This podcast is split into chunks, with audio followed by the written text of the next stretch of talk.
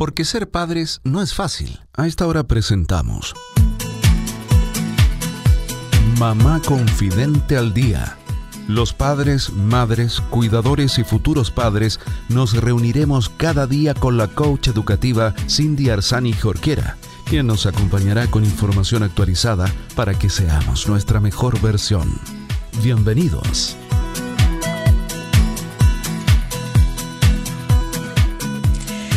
Hola queridos amigos de Mamá Confidente al Día, bienvenidos, bienvenidas a todos los que nos estén sintonizando en este minuto.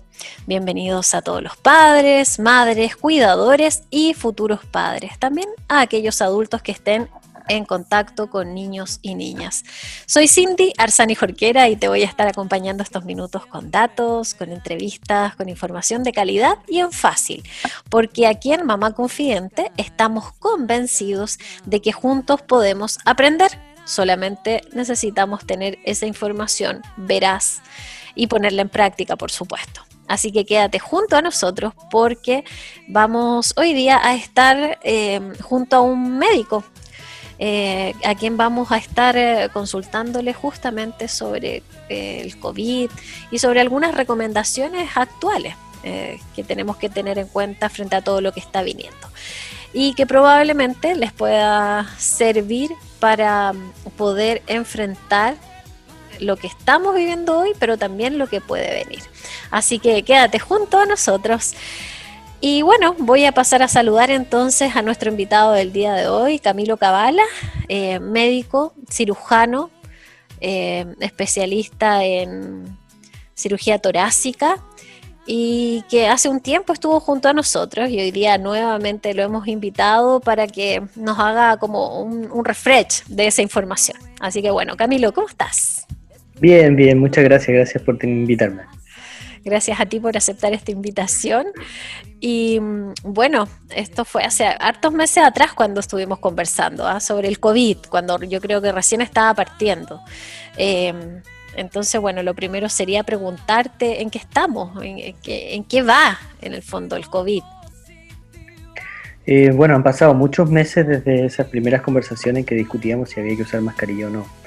Eh, el COVID se ha transformado en una pandemia mundial y en Chile estamos en una fase, porque hay distintas fases en el país, pero en general estamos en una fase que se llama de distribución comunitaria, o sea, el virus está entre nosotros a un nivel que, no genera el, que estemos todos los servicios de urgencia y la unidad de pacientes críticos sobrepasados por la gran cantidad de casos, pero se ha estabilizado en una cantidad de casos que no han logrado bajar de los 2.000 por, por día, lo que es una muy alta cantidad.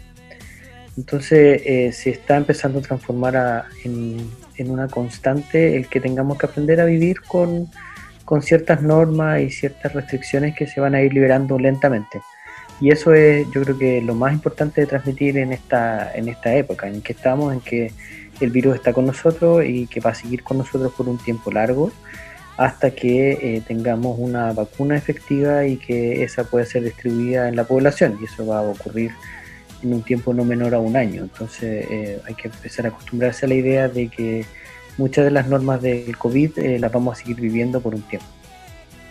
Buenísimo, en el fondo es como, no porque en algunas ciudades ya se haya levantado la cuarentena, ¿cierto? estamos volviendo a la normalidad, sino que hay que continuar cuidándose.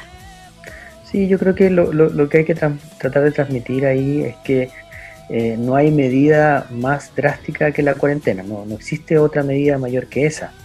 Eh, y que lo que estamos pasando de esa cuarentena a, una eh, restricción de los movimientos, de la cantidad de gente que se puede juntar. Entonces, en, en, ningún caso estamos volviendo a la normalidad, estamos retrocediendo de la medida más grave que se puede tener y que la tuvimos durante muchos meses, que es la pandemia. Pero sigue habiendo toque de queda, que significa una restricción total de movimiento después de cierta hora en la noche. Existe restricción de la cantidad de gente que se puede juntar. Existe restricción de, de la comunicación personal, es decir, todavía tenemos que usar mascarilla, lavarnos las manos, no abrazar a la gente. Entonces, eso dista mucho de la normalidad y ojalá que no nos acostumbremos a esto, sino que sea una, una forma para poder sobrevivir durante un periodo de tiempo y que después que tengamos vacuna sea un recuerdo nomás. Mm, sí, qué importante en realidad es como justamente transmitir esto de que, ya que, no podemos pensar que, estamos volviendo entonces a la normalidad, sino que tenemos que seguir eh, cuidándonos, manteniendo todas estas medidas que, desde el principio, ¿verdad?, se nos han recomendado. En el fondo, no hay que bajar la guardia. Eh, cómo se viene en el fondo? ¿Qué, se espera del virus? Ya sé que, que no lo conocemos del todo, pero más o menos estamos mirando lo que pasa en otros países, ¿verdad? ¿Qué, se espera para Chile? Bueno, para Chile se espera lo que, lo que fue muy difícil de reconocer al comienzo, que el, virus tenía una letalidad, una cantidad de muertos por, por personas infectadas de cercana al 5%. Eso en relación a la población de Chile que equivalía en cerca de 30.000 personas. Entonces nadie iba a reconocer que eso es la cantidad de gente que se a morir.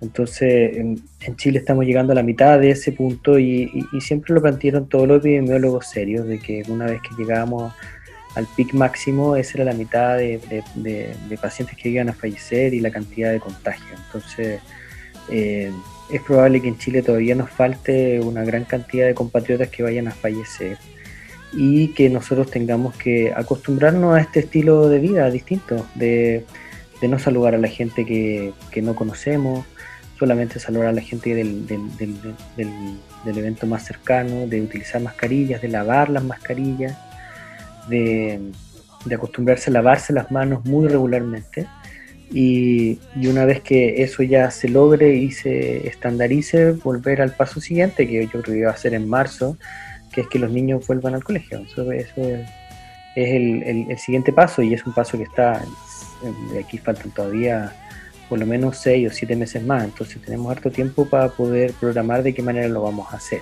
Así que yo creo que hay que acostumbrarse a esta idea de que ya no podemos estar tocando a todo el mundo, abrazando a todo el mundo, que era nuestra costumbre latinoamericana de siempre, hasta que tengamos una vacuna y una forma efectiva de protegernos de este virus. Ojalá que no se mantenga así, ¿ah? en el fondo, que podamos volver a hacer lo mismo y podamos volver a dar esos abrazos y a saludarnos como, como acostumbrábamos. Pero, pero tienes, tienes razón, en el fondo, por ahora hay que seguir haciendo el esfuerzo, ¿no?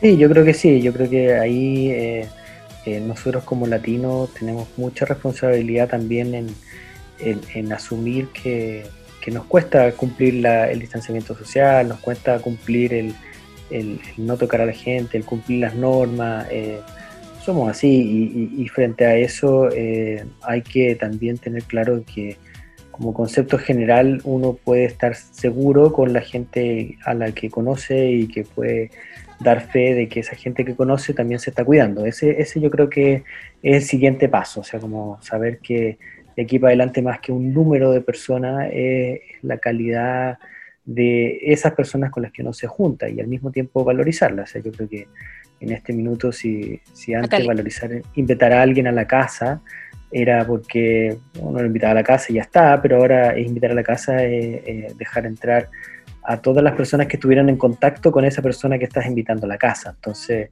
eh, se empiezan a valorar mucho más la familia, los amigos, los amigos cercanos, más que las reuniones sociales y la gente que uno no conoce.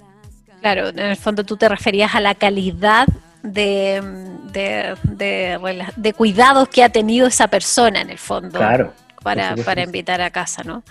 Eh, vale, en el fondo es como tener muy eh, claro el círculo, ¿cierto? Que, podemos, que, ¿cómo decirlo?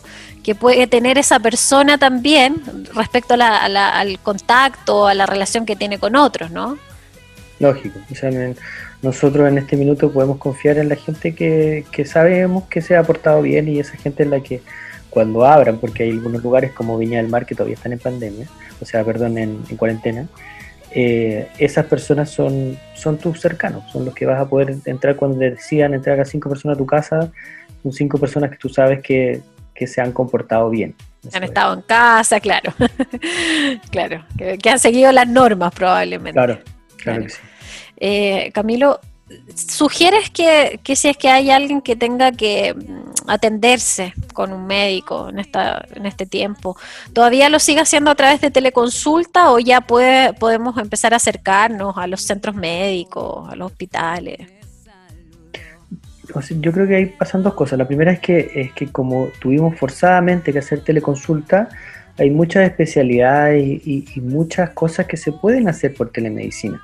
Un primer acercamiento, un conocer los datos del paciente, incluso algunas especialidades que requieren solamente mirarlo, eh, pueden tener teleconsulta. Aquellas otras que requieren tocar al paciente, escucarle los pulmones, escucharle el corazón, o que, o que requieren una interacción más personal, eh, va a ser más difícil hacerlo. Para eso los centros de salud se han eh, puesto muy en disposición de, cumplir las normas, de medir la temperatura, de hacer encuestas antes de que cualquier persona ingrese, ingrese a los centros de salud. Entonces, en este minuto yo, yo puedo decir que si bien el riesgo es un poco más alto que, ir a la casa o a comprar, eh, ir a los centros de salud, está, haciéndose seguro para los pacientes. Entonces, si es necesario, vayan al centro de salud, averigüen primero si hay teleconsulta para lo que quieren preguntar y frente a eso existen todas las plataformas online que le van a permitir eh, resolver esas dudas antes de tiempo. Pero que los centros de salud ahora, en este minuto ya, están funcionando para ser seguros. Así que yo creo que no es una respuesta definitiva, sino que hay de las dos alternativas y hay que ver cuál es la que mejor se aconseja para cada especialidad. O sea, hay algunas que en realidad pueden hacer teleconsulta y otras en realidad que no, es posible hacer, tienen que ir presencial, sobre todo cuando hay que tomar exámenes, examinar directamente al paciente, etc. Pero eso se puede averiguar en los centros de salud que tienen disponible todo este, toda esta red que generamos durante estos meses para poder atender cuando no podíamos atender. Claro. Camilo, ¿y mm, cómo está Viña del Mar en el fondo? Porque todavía seguimos en cuarentena, Santiago ya se ha liberado. ¿Qué, está pasando con nosotros aquí en la quinta región? Sé que la quinta región eh, eh, tiene una distribución territorial que es bien difícil, igual que Valparaíso, en que eh, hay, hay, mucha distribución de difícil acceso de las personas a los centros de salud.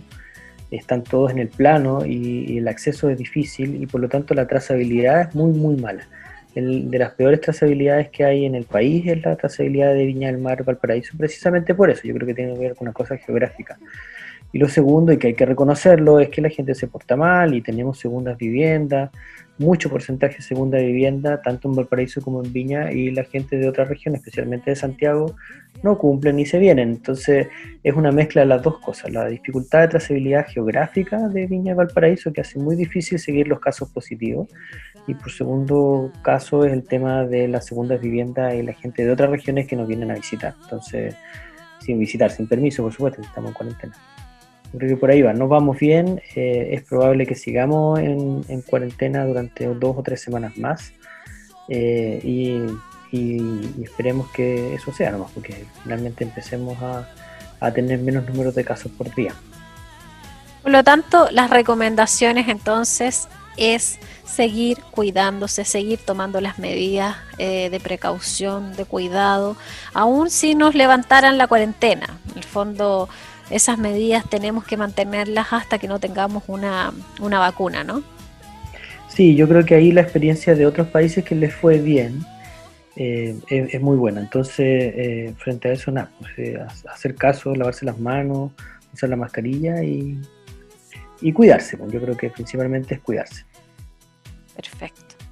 Nada, muchas gracias por, eh, esta entrevista, gracias por, eh, por, recordarnos esto tan importante y vamos a invitar a todas las personas que nos están escuchando a que lo sigan poniendo en práctica, que se sigan cuidando, porque al cuidarse ellos se están cuidando también a otras personas. Gracias. Gracias a ti. Y de esta manera, queridos amigos, me despido de todos ustedes, les mando un gran abrazo, mucha paciencia, mucho amor esperando que esta tarde puedan disfrutarla junto a sus familias, que puedan de alguna manera agradecer el poder estar hoy día juntos. Nos volvemos a encontrar aquí en Mamá Confiante al Día mañana a esta misma hora. Chao, chao. Porque ser padres no es fácil. Hemos presentado Mamá Confidente al Día programa especialmente destinado a los padres, madres, cuidadores y futuros padres con la coach educativa Cindy Arzani Jorquera. Así lograremos ser nuestra mejor versión.